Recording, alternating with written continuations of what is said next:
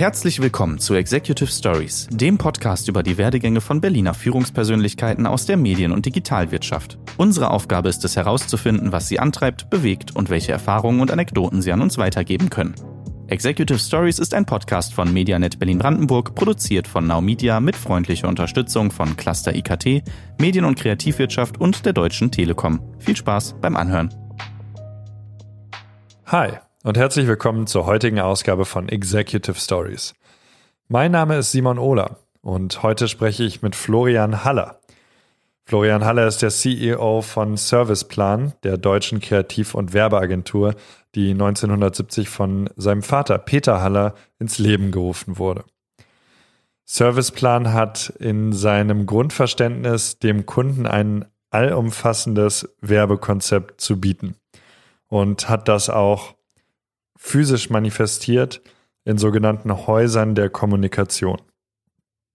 2020 feiert Serviceplan sein 50-jähriges Jubiläum und hat jetzt Haus der Kommunikation oder House of Communication in ihr globales Branding eingebaut. Und was genau Haus der Kommunikation bedeutet, das erfahrt ihr heute in dieser Episode. Außerdem spreche ich mit Florian noch darüber, wie er es schafft, eine integrierte Arbeitsumgebung auch wirklich zu erschaffen, sodass sie nicht nur eine Utopie bleibt. Wir sprechen auch über Florians Balance in seinem eigenen Leben und äh, was, welche Dinge im Leben für ihn die meiste Bedeutung haben. Das und viele andere Themen äh, hört ihr jetzt gleich in der heutigen Episode von Executive Stories. Als kleiner Hinweis, die heutige Episode wurde übers Internet aufgenommen. Das heißt, äh, die Qualität könnte etwas anders ausfallen, als ihr es vielleicht von Episoden gewohnt seid, wo ich dem Gast direkt gegenüber sitze. Nichtsdestotrotz, äh, genießt bitte meine heutige Konversation mit Florian Haller. Viel Spaß. Hallo, Florian. Du bist ja der CEO aller CEOs von Serviceplan. Äh, ich habe mal nachgeguckt und es gibt wirklich äh, ja eine Stelle, wo steht, du bist Head of CEOs. Und äh, zwar von der größten deutschen unabhängigen und internationalen Agenturgruppe, nämlich Serviceplan. Und äh, vor allem international ist hier ein Stichwort, denn seit knappen zehn Jahren ist euer Fokus auf Expansion über den ganzen Globus. In dieser Sekunde interessiert mich, wo befindest du dich eigentlich jetzt gerade? Ich bin ganz, befinde mich ganz langweilig ähm, in meinem äh, eigenen Büro in München, ähm, genau in der Brienner Straße, Nähe vom, äh, in der Nähe vom Bahnhof. Okay, ich hatte dich mhm. tatsächlich äh, an irgendeinem internationalen äh, Ort erwartet. Mhm. wo wo äh, hast du denn außer in München äh, in letzter Zeit deine Zeit verbracht? Naja, ehrlich gesagt, das hat sich natürlich durch Corona ziemlich dramatisch äh, geändert. Ne? Also ähm, das stimmt, wir sind mittlerweile in, in 14 Ländern mit, äh, mit äh, wie wir es nennen, Häusern der Kommunikation. Und ähm, bis vor Corona habe ich die natürlich auch alle immer wieder besucht, ja, wobei man da auch sehen muss, also darf sein Leben auch nicht nur durch Besuche von Agenturen verbringen, aber habe ich die besucht und aber seit Corona findet das natürlich in erster Linie mal durch äh, Videocalls statt und ähm, also auf dem digitalen Weg und nicht, und nicht in live. Und, äh, und wo verbringst du deine Zeit so mit am liebsten? Äh, also ohne dass du jetzt Lieblinge nennen musst, aber wer, was sind so deine ähm, liebsten, liebsten Städte oder Orte auf der Welt?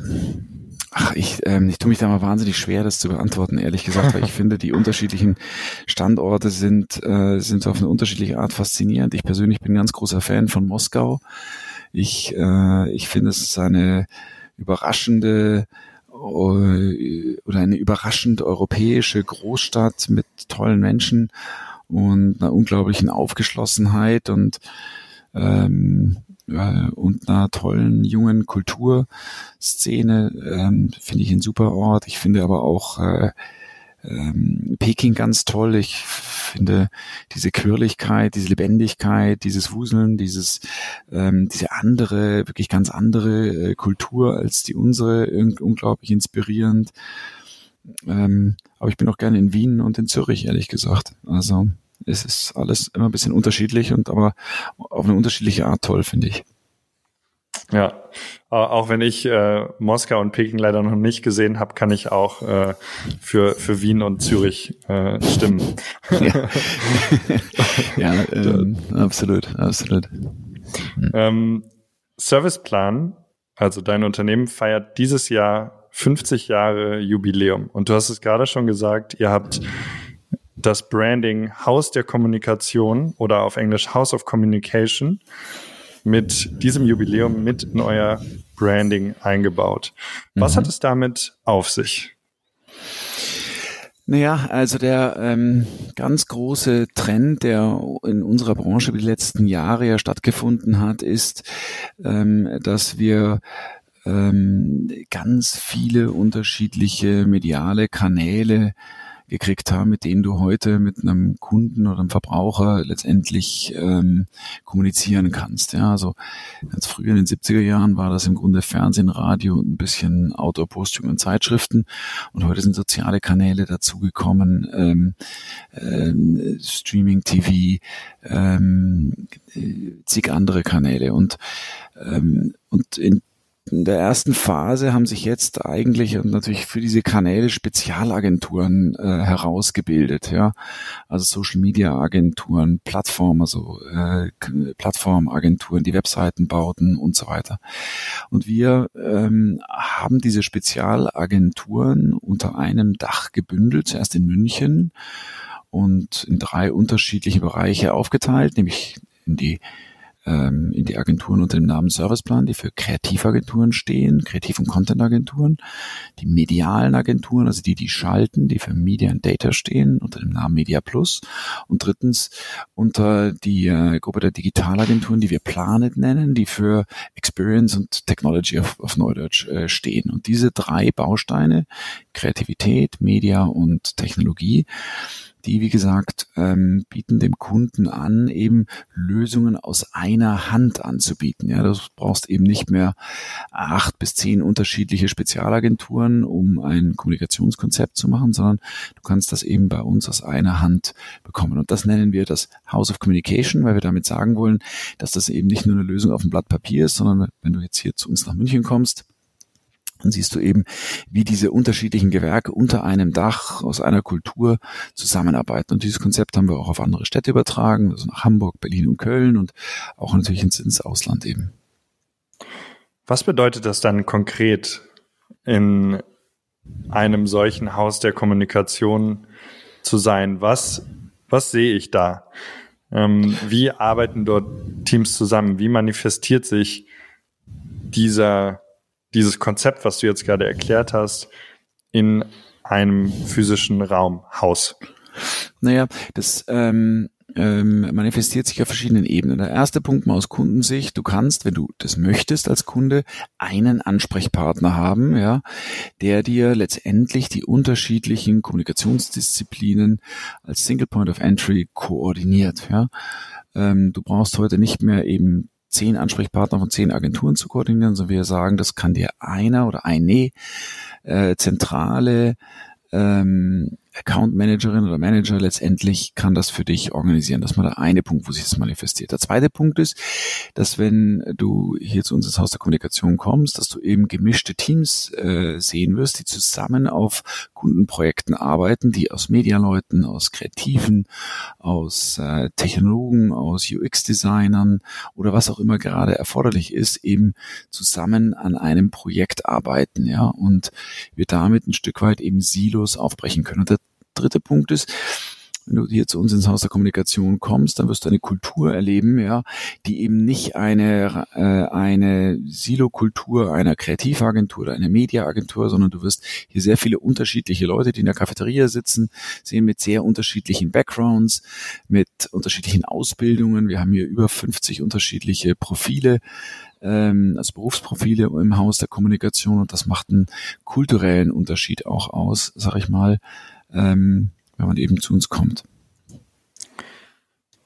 Ich habe, äh, es ist gut, dass du gerade das Wort Silos anbringst, weil darüber dachte ich auch gerade nach, an meine eigene Arbeitserfahrung und wie, wie Menschen irgendwie doch oft Gewohnheitstiere sind, gerade mhm. bei der Arbeit und dann äh, ja, Silos ja einfach entstehen. Ist das nicht mega schwer, die, diese, alles, was du gerade beschreibst? Also es klingt für mich nach einer, nach, nach einer kleinen Utopie.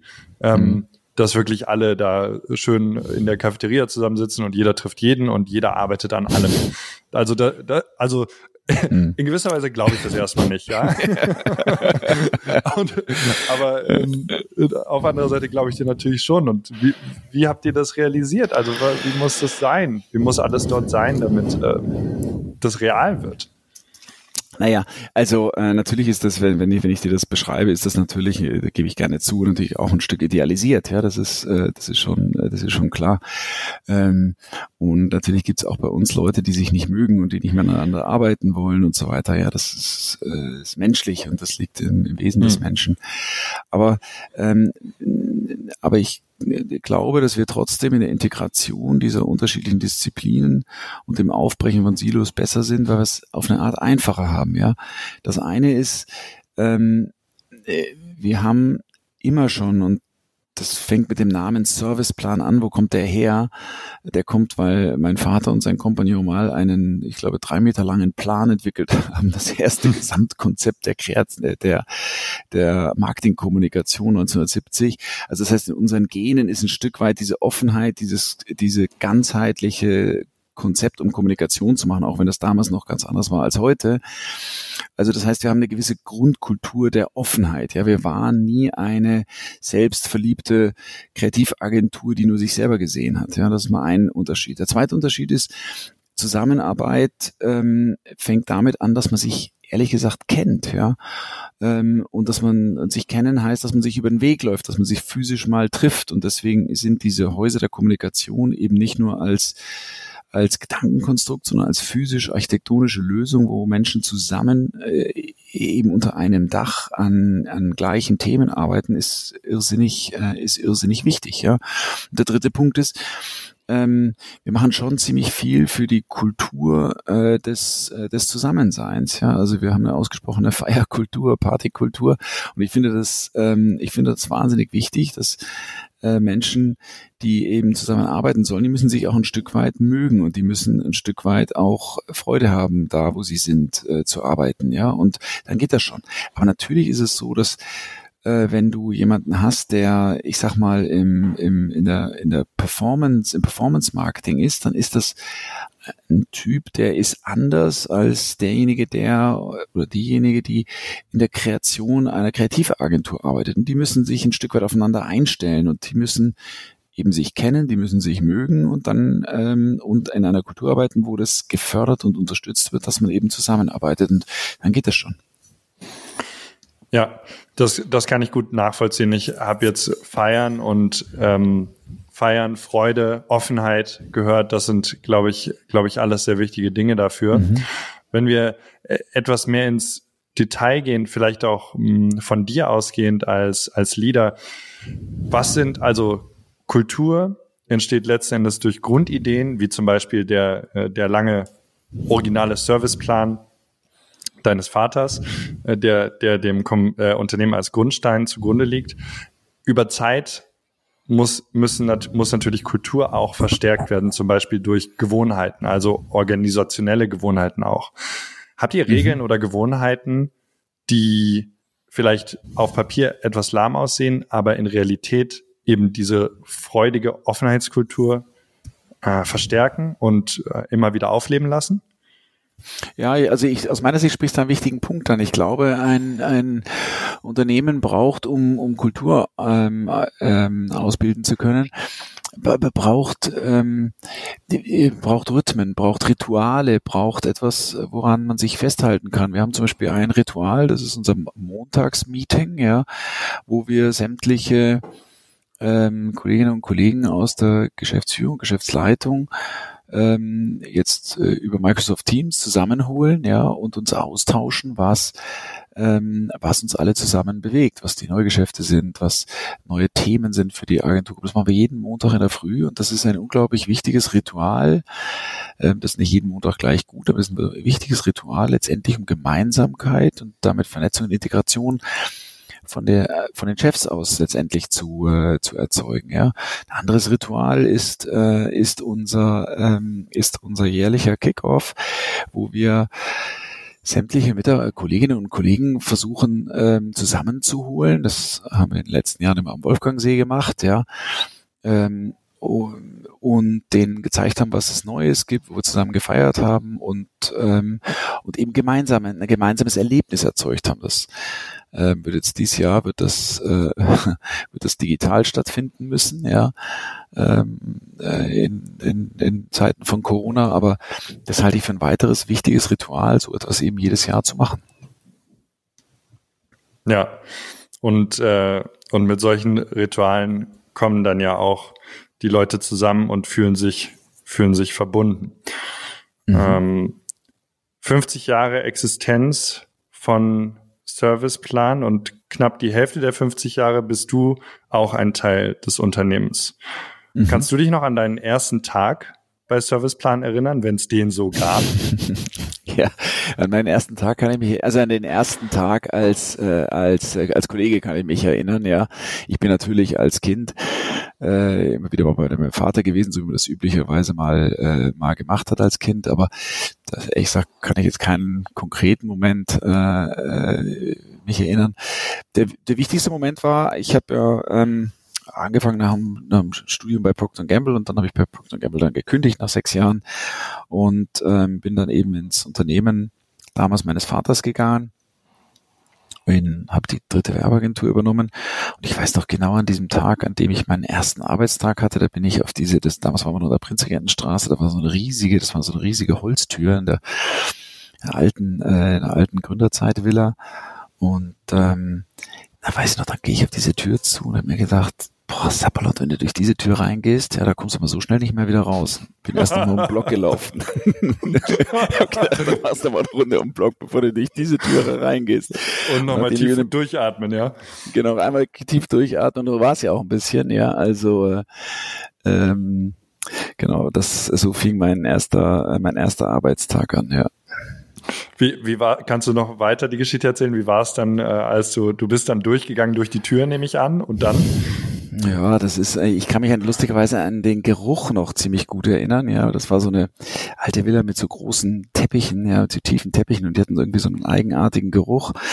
Und ähm, naja, und dann bin ich halt, äh, dann habe ich mich da, wie man das so macht, bei der Personalabteilung gemeldet und gesagt, hallo, ich bin der Florian Haller, ich bin der Neue. Und äh, dann haben die mir meine Agentur gezeigt. Die Leute da haben mich, haben mich beäugt, ja, und angeguckt, was macht jetzt der Haller da. Und dann ging es so langsam los. Und hattest du damals, ähm, vielleicht nicht an Tag eins, da hattest du sicher, wie gesagt, andere Gedanken, aber hattest du schon in diesen Anfangszeiten äh, eine, eine Vision, die du vielleicht heute zum Beispiel in den Häusern der Kommunikation ähm, oder auch, auch in anderen Sachen, die ihr jetzt macht oder über die Zeit erreicht habt, äh, Wirklichkeit oh, kriege ich den Satz fertig, Wirklichkeit geworden gesehen hast, so ungefähr. Also geworden sorry, gesehen hast. Eine, ja, also hattest du eine, hattest du da schon einen Blick, hm, hier können wir das machen und hast du hast du die ähm, sich manifestieren sehen? Also ähm, ich bewundere ja die äh, äh, Manager oder Unternehmer, die sagen, ja, also ich hatte da so eine zehn-Jahres-Vision, bevor ich angefangen habe und die habe ich dann genau umgesetzt und da war es dann genau so. Also bei mir war das zugegebenermaßen nicht so und ich frage mich auch manchmal, ob das wirklich bei den äh, bei denen, die das behaupten, dann auch wirklich so ist, ja. ähm, ich hatte ähm, und weil ich ich glaube ehrlich gesagt, dass ich, dass ich viele Dinge auf dem Weg ergeben, ja, und ähm, und dass du beim Laufen auch laufen lernst, ja, und dann Richtungen erkennst, die dann Sinn machen, die aber bevor du nicht mal in einem Unternehmen warst und das nicht kennengelernt hast und den Markt auch nicht gut kennst, ich kam ja gar nicht aus der Werbung, sondern ich kam aus dem Marketing, ja, gar nicht so gut er erkennen kannst. Also ich behaupte mal, wenn ich mir einen 20 Jahre Plan damals gemacht hätte, bar der Kenntnis äh, des realen Unternehmens Serviceplan und äh, und und des, des Marktes der Agentur, dann wäre der ziemlich neben neben der Spur gelegen. Ich hatte so ein paar Anhaltspunkte, ja, die mich immer schon bewegt haben, ja. Also ich habe immer ich habe immer Spaß, ehrlich gesagt, dran gehabt, ähm, Unternehmer zu sein und unternehmerische Konzepte zu machen. Ja, und für mich war es Werbung ein tolles Feld und ich liebe liebe das Produkt der Werbung, aber ich habe mich eigentlich immer als Unternehmer verstanden und ähm, bin auch als Unternehmer letztendlich ein Stück weit an die Aufgabenstellung bei Serviceman rangegangen. Daraus sind dann eben Firmen entstanden und neue auch neue Firmenkonzepte entstanden. Äh, was, wenn ich mich jetzt als Werber alleine ausschließlich verstanden hätte, eben nicht passiert wäre, ja. Das zweite ist, ich habe natürlich äh, damals ähm, schon gespürt, dass Serviceplan eine zwar eine, eine Agentur mit einem tollen Kern ist und einem tollen Strategieverständnis für Marketing, aber mich hat immer gestört, dass, ähm, äh, dass äh, der kreative Reputation von Serviceplan damals nicht national bedeutsam genug war. Und das habe ich mir gedacht, du bist eigentlich nicht in einer strategielastigen, kreativ langweiligen Agenturgruppe arbeiten oder diese gar verantworten. Das heißt, ich habe von Anfang an nach einer Möglichkeit gesucht, wie kann man denn auch das kreative Profil, was natürlich schon ein wichtiger Aspekt unserer Kommunikationsgruppe heute eben mittlerweile ist. Ja, wie kann man das verstärken und wie kann man ähm, da ähm, auch auf eine Art eine, zumindest eine, eine, eine, eine Top-Position äh, erreichen. Und das dritte war, ich habe natürlich bei, bei, bei Procter äh, Blut geleckt an dem Thema international. Ja, es hat mir wahnsinnig Spaß gemacht. Ich war ja europäischer Brandmanager für Ferry Ultra.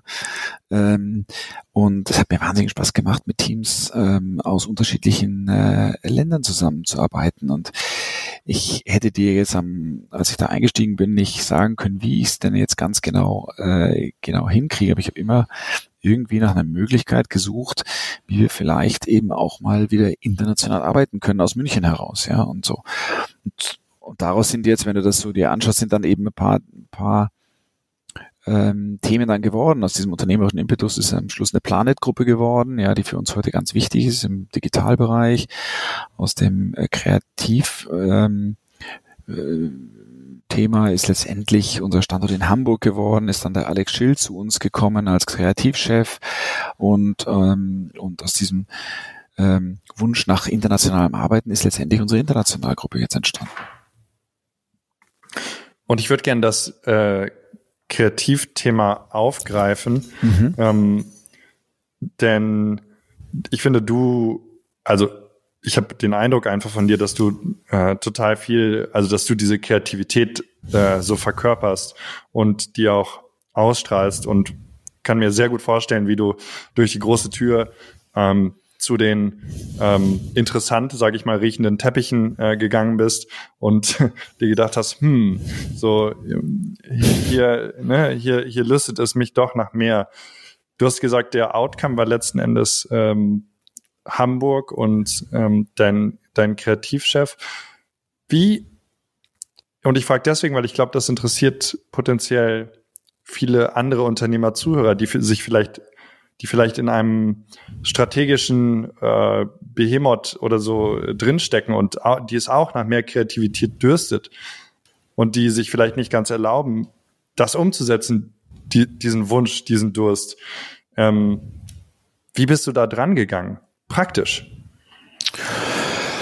Also der eine, der erste Punkt mal, den ich wahnsinnig wichtig finde, ist, man muss aus einer Position der Wertschätzung für das, was man, äh, was man übernimmt ähm, und wo man hinkommt, äh, herausarbeiten. Ja, ich erlebe ganz viele, die, ähm, also in unserem Business, ja, die sich dann oft so mit Baustellenhelmen fotografieren lassen und dann erzählen die der Welt, also die Agentur, die sie übernommen haben, das gilt aber auch für jedes andere Unternehmen, ist eigentlich sagen sie so nicht explizit, aber implizit, ist ein Schrotthaufen und nicht kreativ und so weiter. Damit, ähm, damit äh, demotivierst du und, und, und, und stößt die Leute vor den Kopf, die das Unternehmen ja dahin gebracht haben, wo es heute ist. Ja, also das heißt, ich bin nicht reingegangen und habe das ähm, und habe hab das ver versucht, das Gefühl auszustrahlen. Also das ist eine unkreative Agentur, die jetzt endlich mal auf den Kopf gestellt gehört. Und weil ich das nicht gemacht habe, glaube ich, haben die Leute auch vertraut und haben die auch Freude gehabt, den Weg ein Stück weit mitzugehen. Ja, und ähm,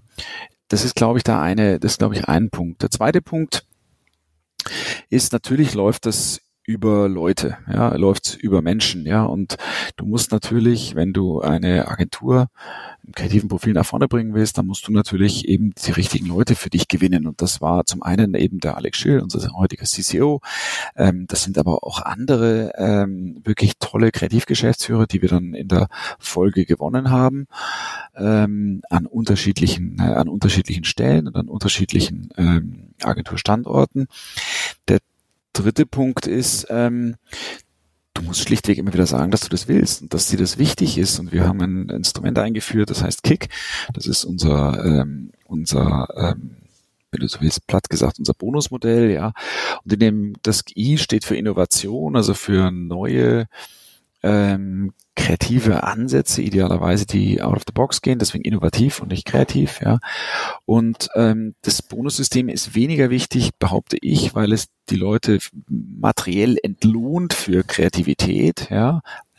Ein Seitenaspekt, sondern viel wichtiger, weil es die Wertschätzung des äh, Unternehmens und des Unternehmers und der Führungsmannschaft für dieses Thema der Kreativität letztendlich äh, zum Ausdruck bringt und weil es ganz pragmatisch gesehen dazu führt, dass man einmal im Jahr ein Gespräch führt und sagt, was hast du denn Neues äh, an kreativen ähm, Kampagnen, Ideen, Innovationen, was hast du denn Neues gemacht, ja und ähm, und ähm, das, das führt dann dazu, dass es dann auch passiert. Also ich glaube, und dann ist letzter Punkt, was viele falsch machen, aus meiner Sicht, ja, ist, ähm, dass sie, ähm, dass sie sagen, naja, Kreativität entsteht so in einer Ecke des Unternehmens, ja. Also es gab eine Agenturgruppe, eine amerikanische Agenturgruppe, die in Deutschland immer das Problem hatte, dass sie nicht genug kreativ war. Die haben dann in Hamburg eine Kreativagentur in ihrer Gruppe gegründet und gesagt, die Kreativität Kreativität findet in Hamburg bei uns statt, obwohl das Mutterschiff in Düsseldorf saß, ja, oder heute noch sitzt in der Konsequenz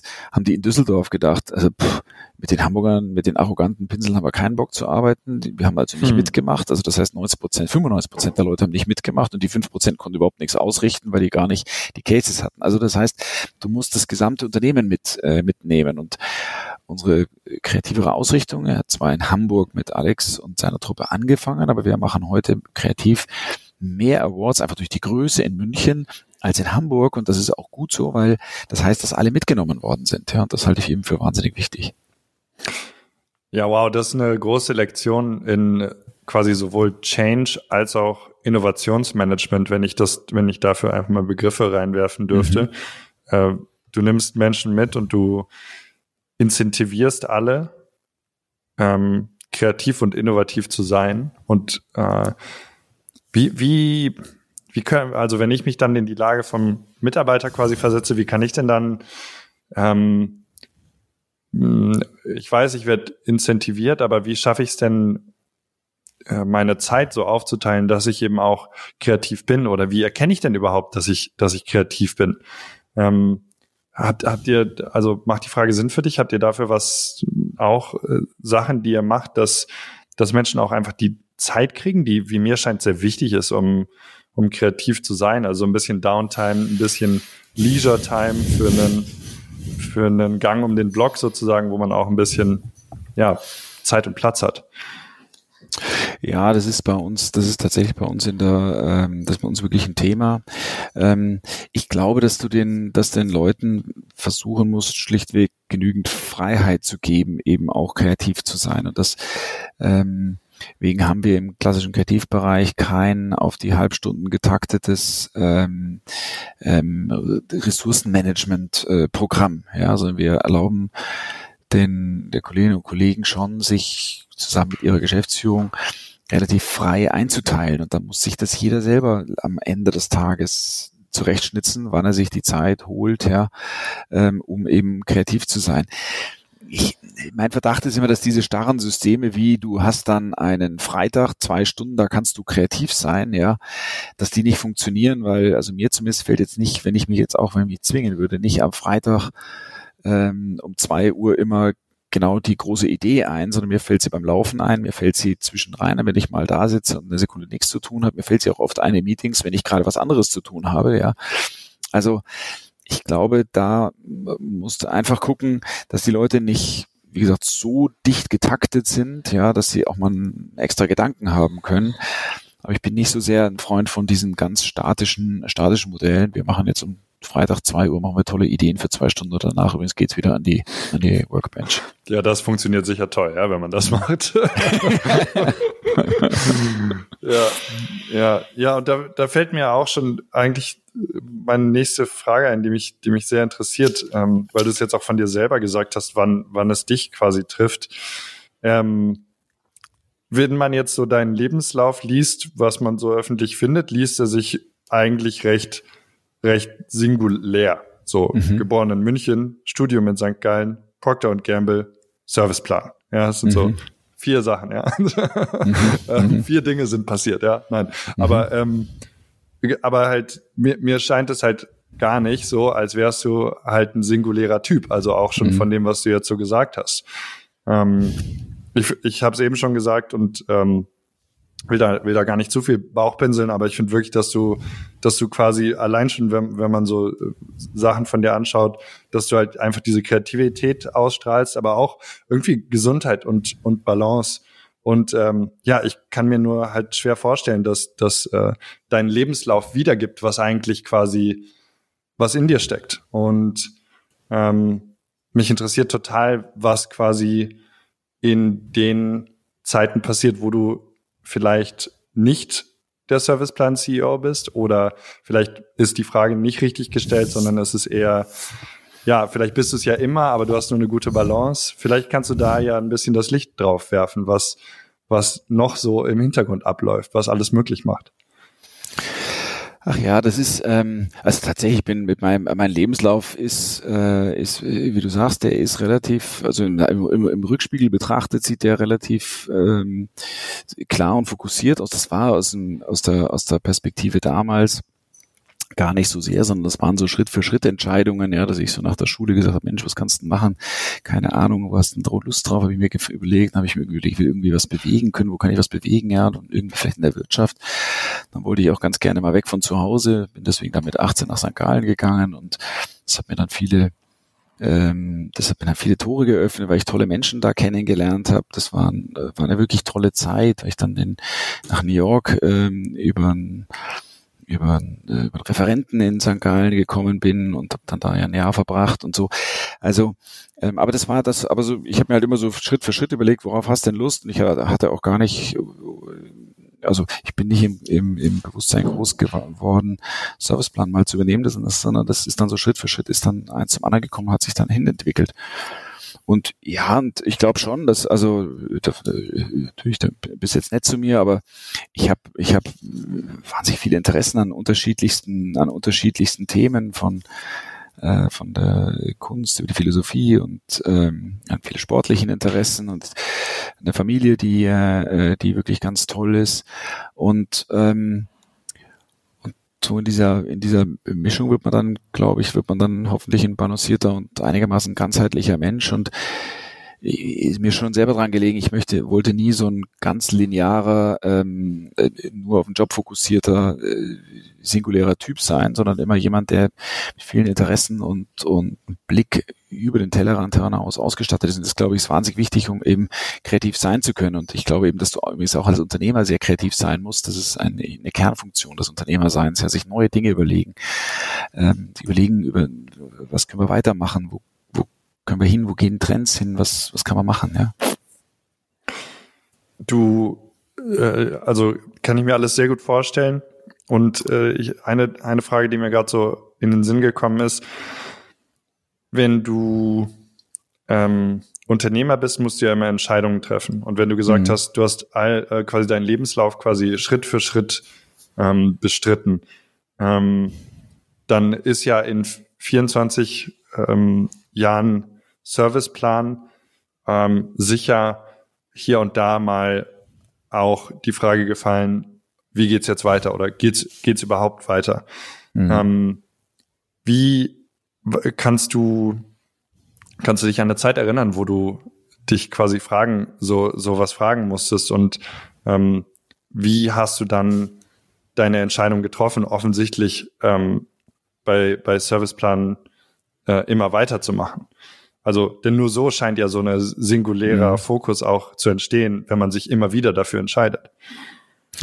Ja, du, ich, weißt du, ich hatte nie das Gefühl, dass ich ähm, sehr lange das Gleiche gemacht habe, sondern Serviceplan hat sich in dieser in dieser Zeit wahnsinnig gewandelt, verändert und äh, mich dann persönlich auch immer wieder vor neue Herausforderungen gestellt. Als ich, wie gesagt, als ich gekommen bin, waren wir eine, eine tolle Agentur in, im Herzen Münchens, aber am Ende des Tages mit einer ähm, mit äh, doch mit einer gewissen Begrenzung auf Süddeutschland oder, oder Bayern, ja. Dann irgendwann kam eben dieser Gedanke mit der Planet, äh, mit der Planet, dass der dann eine Gruppe geworden ist. Das ganze Digital-Thema kam dazu. Das hat unser Geschäft wahnsinnig verändert. Ich fand das unglaublich spannend und, und, und war neugierig. Ich weiß noch, wie am Anfang einer um die Ecke kam und mir erzählt hat, ja, da gibt's jetzt das, dieses Internet, ja. Und ähm, wir wussten gar nicht so genau, wofür das gut ist, ja. Aber irgendwie fanden wir es spannend und, und haben was daraus gemacht und daraus ist eine neue unternehmerische Herausforderung gekommen, dann geworden. Dann irgendwann haben wir, äh, kam eben, wie gesagt, kam, habe ich den Alex Schill getroffen, unseren Kreativchef. Und ähm, der wollte aber äh, partout nicht äh, in, nach München ziehen, ja habe ich nicht hierher gekriegt und habe ihm zehnmal erklärt, dass es die viel schönere Stadt ist als Hamburg. Ja, das hat er mir, glaubt er mir bis heute nicht. Ähm, ja, das äh, kann man Hamburger nicht so einfach erklären. So. Die, haben, die haben da irgendwas, ja. So. ja. Die haben da irgendwas. Aber ich liebe Hamburg, muss ich zugeben. Ich, ich mag Hamburg echt gerne. Also insofern, wir, wir, äh, äh, wir, wir sind ein Spaß mit uns beiden. Aber ähm, will sagen, ähm, und daraus ist dann, ähm, und daraus ist dann der Gedanke schon gut, also wenn der, wenn der Alex nicht nach München will, warum gehen nicht einfach wir nach Hamburg und daraus ist dann eben die Idee entstanden, ein zweites Haus der Kommunikation in Hamburg zu machen und daraus ist dann in der Folge in Berlin und Köln ist dann, glaube ich, unsere Gesamt, unsere unsere Deutschland-Realität entstanden, ja. Und dann im nächsten Schritt eben, das ist ungefähr sieben Jahre her, haben wir eben gesagt, Mensch, lass uns versuchen doch jetzt, wir hatten davor ein paar Gehversuche, aber kein, nicht so richtig ernst, lass uns versuchen doch jetzt das international, äh, das internationale Thema anzugehen. Unsere Kunden werden immer größer, ähm, die deutsche Wirtschaft äh, wird immer globaler. Ähm, wir können äh, Kunden eigentlich nicht mehr betreuen, wenn wir nur noch den ähm, in Deutschland einen Service anbieten. Es ist auch für uns irgendwann Wachstumsgrenzen da, uns ist irgendwie zu sagen, langweilig zu sagen, die Firma ähm, verteidigt jetzt, was sie hat, sondern lass uns doch nach vorne gehen. Und so ist diese internationale Vision entstanden und daraus sind immer wieder neue Anforderungen an mich entstanden. Dadurch wurde mein Geschäft immer anders und neu und ich fand's toll. Also ich fand's nie langweilig und deswegen ist mir auch nie der, äh, der Sinn oder ist mir nie in den Sinn gekommen zu sagen, ähm, ich habe keine Lust mehr, das weiterzumachen. Wenn ich das so von Anfang an weitergemacht hätte und die 300. Kampagne für den 300. Kunden gemacht hätte, dann wäre der Gedanke vielleicht aufgekommen, aber so war das nicht. Und ähm, und klar, und jetzt natürlich, wenn du natürlich so eine Corona-Krise hast und von heute auf morgen dir ähm, äh, die Umsätze einbrechen, das ist natürlich schon eine signifikante oder das ist schon also eine bemerkenswerte Entwicklung. Da kann man natürlich schon auf den Gedanken kommen, ja, geht das überhaupt noch, kriegen wir das hin? Aber ich bin da eigentlich auch in dieser Corona-Krise irgendwie vielleicht auch ein bisschen gezwungenermaßen optimistisch geblieben und gesagt, wir kriegen das hin, wir kriegen es auch hin. Und da war Aufgeben keine, keine, für mich nie eine Option, ja. Und bedeutet das auch für dich das Unternehmer sein? Das, ähm, oder lass mich dich andersrum fragen, was bedeutet für dich Unternehmer sein? Du hast es jetzt schon ganz oft gesagt, da bin ich halt auch einfach irgendwie Unternehmer. Also habe ich gefühlt, das Gefühl, hast du jetzt schon so dreimal gesagt. Was mhm. bedeutet das für dich, das Unternehmer sein? Ach, Unternehmer sein heißt für mich hat, hat zwei gefühlte zwei Komponenten. Die eine ist ähm, der der Drang ähm, irgendwie, also für mich jetzt ja, das ist sehr persönlich, aber der Drang Neues zu erkunden, neue Wege zu gehen, neue Dinge aufzubauen, ähm, was zu hinterlassen, was du äh, was was dich vielleicht dann auch irgendwann überdauert. Ja, das das ist der eine Aspekt und der zweite ist natürlich schon, es ist eine Verantwortung irgendwie für für Leute zu übernehmen und ähm, der auch irgendwo gerecht zu werden, ja. Und äh, du hast äh, du hast ja mal öfter gesagt, dass dich auch Philosophie sehr interessiert. Ähm, ist natürlich jetzt ein großes Thema, mhm. ähm, wo wir wo wir nicht äh, natürlich äh, unendlich tief rein können. Aber was was ist denn so? Hast du Philosophien, die die du für dich aufgebaut hast, die für dich greifen, die für dich die ähm, Welt sozusagen in eine gewisse Ordnung bringen, so dass du immer weißt, woran du bist oder ähm, was, was bedeutet Philosophie in deinem Leben? Ach, ähm, kommt lustigerweise, kommt aus meiner, äh, kommt aus meiner äh, aus meiner Jugend, ja. Ich hatte einen, äh, ich habe, ich, ich hatte einen Griechischlehrer, einen Altgriechischlehrer, der ähm, im Übrigen noch im Klassenzimmer Pfeife geraucht hat. Da war, also wenn der Pfeife geraucht hat, da würdest du, heute würdest du dafür, glaube ich, in den Knast kommen. Ja, da war also im Schulzimmer nichts zu sehen mehr. Da war also schwierig, die, die Tafel zu, äh, äh, zu erkennen. Der, ja, der wollte, dass ihr quasi mehr in eure, in eure eigenen Gedanken eintretet, ja. Genau. Und, äh, ja. Genau. So und Altgriechisch sein, per se hat mich, wenn ich ehrlich bin, die Sprache nie interessiert, ja, und auch bis heute nicht. Aber ähm, es hat mir irgendwie den Zugang zum, zum Thema Philosophie und, und gebracht und irgendwie seitdem bei mir so ein Grundinteresse irgendwie erzeugt. Du für mich, äh, ich bin allerdings, was Philosophie angeht, ich bin, bin da nicht sehr pragmatisch orientiert. Also das heißt, mich interessiert nicht so sehr jetzt ähm, eine, eine Philosophie, äh, um, um, um konkret mein Leben besser zu äh, gestalten. Ja, also ich, ähm, sondern mich, äh, ehrlich gesagt, mich interessieren so diese ganz grundlegenden Fragen, ja, in der, in der Philosophie, ähm, die auch ins und, Theologische und welche. Welche das? die dich so interessieren? Was, was ist Gott? Wie kann ich mir den vorstellen? Ja, wie kommt es zu, dazu, dass wir freie Menschen sind, obwohl die Naturwissenschaft uns doch sagt, wir sind eigentlich keine freien Menschen. Ähm, äh, was ist gut? Was ist böse? Ähm, liegt das in uns oder nicht? Wie äh, wie funktioniert Erkenntnis? Wie können wir? Was können wir überhaupt über die Welt wissen? Ähm, das sind das sind irgendwie so Fragen, die mir äh, die die die die mir äh, Spaß machen und das sind natürlich Fragen, die dir jetzt ehrlich gesagt in deinem Job wenig helfen, ja. Das, äh, und dann in zwei Punkten dann vielleicht aber doch. Zum einen natürlich in dem, ähm, in dem äh, sie einfach mal einen Ruhepool und und dich mal wegbringen von diesem von diesem rasenden von dieser rasenden Geschwindigkeit und diesem Tagesgeschäft und ein Ruhepool sind ja vielleicht auch so eine Art Meditation weiß ich nicht. Und zweitens ähm, naja aber die Philosophie die eines schon, also das ist eines sagt, schau hinter den Vorhang, versuch die Zusammenhänge zu erkennen, die nicht ganz offensichtlich sind. Und das glaube ich ist für jeden, auch der ein Unternehmen leitet, ja, oder einen komplexen Job arbeitet, ist auch ganz gut ab und an sich auf den Standpunkt zu stellen, was treibt das Ganze eigentlich an? Was verändert sich da eigentlich? Was passiert da eigentlich, ja? Und für uns, auf uns gesprochen heißt, nicht die, nicht die 300. Werbekampagne zu machen, sondern Frage, wie verändert sich denn das System der Kommunikation eigentlich? Ja, das ist fast eine philosophische Frage. Ja, und also und ich, äh, ich finde, du spielst es fast ein bisschen runter. Also ich finde, also für mich ist es auch total wichtig und äh, die ich finde, die Fragen sind total essentiell, weil wenn du diese Fragen auch in ähm, in andere Menschen legst, ja, weil nicht nur du stellst dir die Fragen, mhm. sondern jeder deiner Co-CEOs, jeder mhm. äh, deiner Mitarbeiter stellt sich die auf seine eigene Art und Weise, auch wenn er vielleicht nicht genau nicht mal genau weiß, dass er sich sie stellt, sondern sie sich vielleicht unterbewusst stellt, mhm. liegen sie doch in jedem. Und ich finde, äh, finde solche Sachen verbinden auch Menschen und treiben sie auch an. Mhm. Absolut.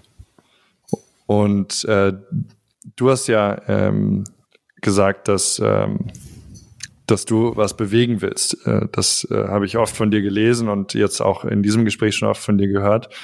Ähm, was hast du es rausgefunden, was es ist, dass du eigentlich bewegst mit deiner ähm, täglichen Arbeit ähm, oder auch was du vielleicht bewegen möchtest?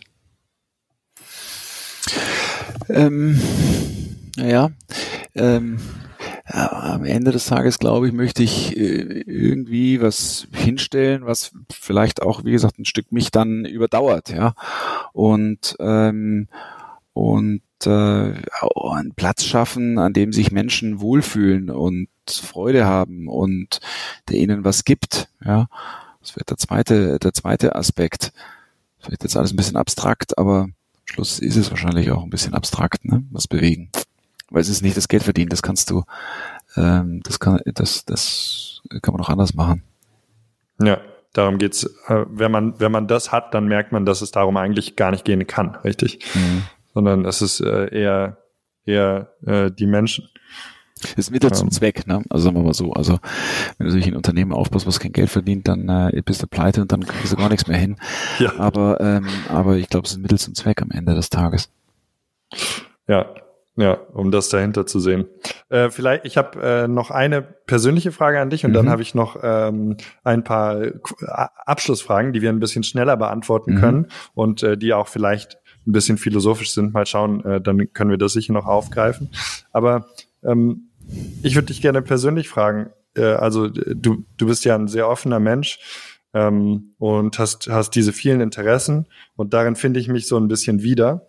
Und ähm, als jemand, der quasi auch gerade dabei ist, äh, ein Unternehmen zu gründen und auch zum ersten Mal, bringt mich meine Offenheit manchmal dazu, alles gleichzeitig machen zu wollen. Mhm. Und für, für mich und alle anderen offenen und äh, davon manchmal verwirrten Menschen da draußen, ähm, die, die es nicht einfach haben, Fokus zu finden, ähm, was ist dein Rat an mich und, und die anderen?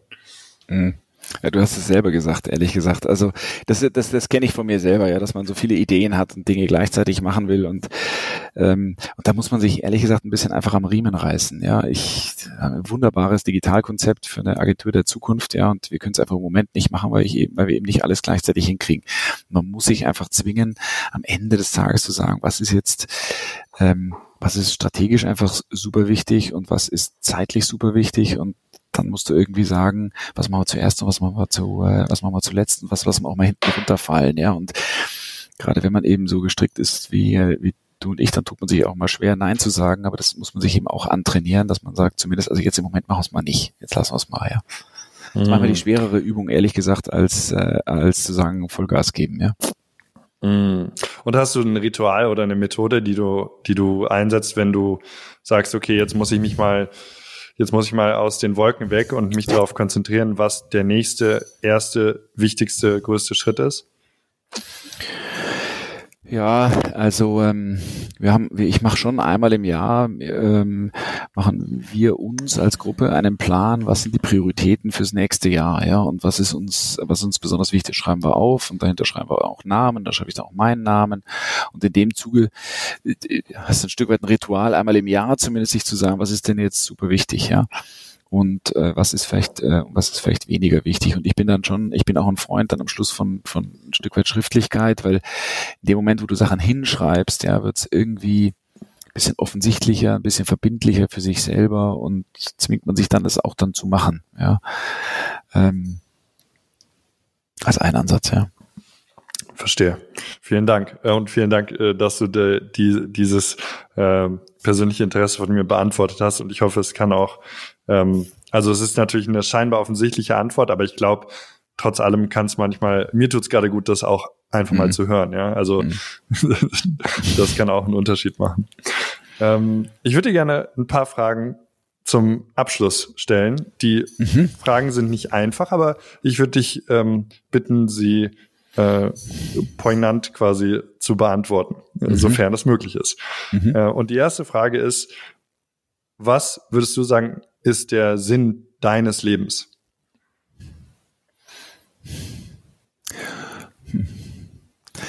Der Sinn meines Lebens, oh, das ist echt schwer, das ist echt eine schwere Frage, pointiert zu beantworten, Simon. ähm, der Sinn meines Lebens ist, ähm, ich glaube, eine Sinn in meiner Tätigkeit ähm, herzustellen, schöne Momente zu haben und gesunde Beziehungen mit anderen Menschen aufzubauen. Ich glaube, das ist der Sinn meines Lebens. Wunderschön. Ähm, was inspiriert dich? Ähm, der Kontakt mit anderen Menschen. Mit anderen Menschen meine ich auch mit andersartigen Menschen. Ja. Hast du ein, zwei, drei Bücher, die du gerne empfiehlst oder sogar manchmal an andere Leute verschenkst? Ja, ich habe jetzt gerade ähm, ein Buch ähm, verschenkt äh, von einem Physiker, der heißt Brian Green. Der hat ein äh, neues Buch äh, geschrieben, das heißt äh, bis zum Ende der Zeit, glaube ich. Genau, bis zum Ende der Zeit heißt das. Ähm, das ist ein Buch, das mir gerade ganz toll gefallen hat. Ich habe davor ein Buch, das hat einen eher schauderhaften Titel, das hieß, ich glaube, ungefähr Langsames Denken, Schnelles Denken von Kahnemann. ähm, über äh, ist eigentlich ein, ein Buch über die Psychologie und ähm, äh, Intuition versus Rationalität. Ja, ja genau. Ja. Also ein ganz, wie ich finde, ganz tolles, äh, ganz tolles Buch, was ich auch gerade weiter verschenkt habe. Dann habe ich einen Kunstband zu einem äh, äh, zu einem Künstler namens Yoshitomo Nara, den ich wahnsinnig wahnsinnig gerne mag, ähm, äh, verschenkt. Also wenn du mich gerade so fragst, ja. Ja, und äh, wen es interessiert, der kann dann entsprechend nachgucken. Kahnemann, genau. ähm, sehr, sehr, äh, sehr interessant und auch sehr schwer. Manchmal habe ich mich bei dem Buch gefühlt, als würde ich selber dann langsamer denken, ja, weil das schon sehr detailliert ist, ja. Das stimmt, das stimmt.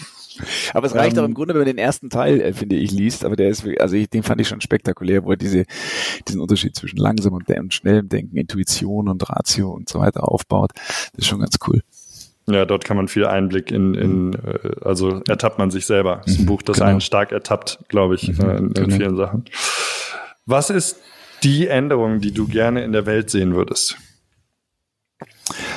Ähm, ich hätte gerne, dass diese Welt wieder sich in mehr, in die Richtung mehr Multilateralismus entwickelt, ja, wieder in mehr Zusammenarbeit, ähm, weil wir diesen Planeten, glaube ich, nur ähm, retten und zusammenhalten können, wenn wir, ähm, wenn wir, wenn wir zusammenarbeiten, ja. Also größte Sorge, die ich habe, ist dieses, ähm, diese Desintegration, dass die USA meint, sie, also die amerikanische Regierung insbesondere meint, dass sie das alles alleine machen können und nicht Rücksicht nehmen und nicht zusammenarbeiten.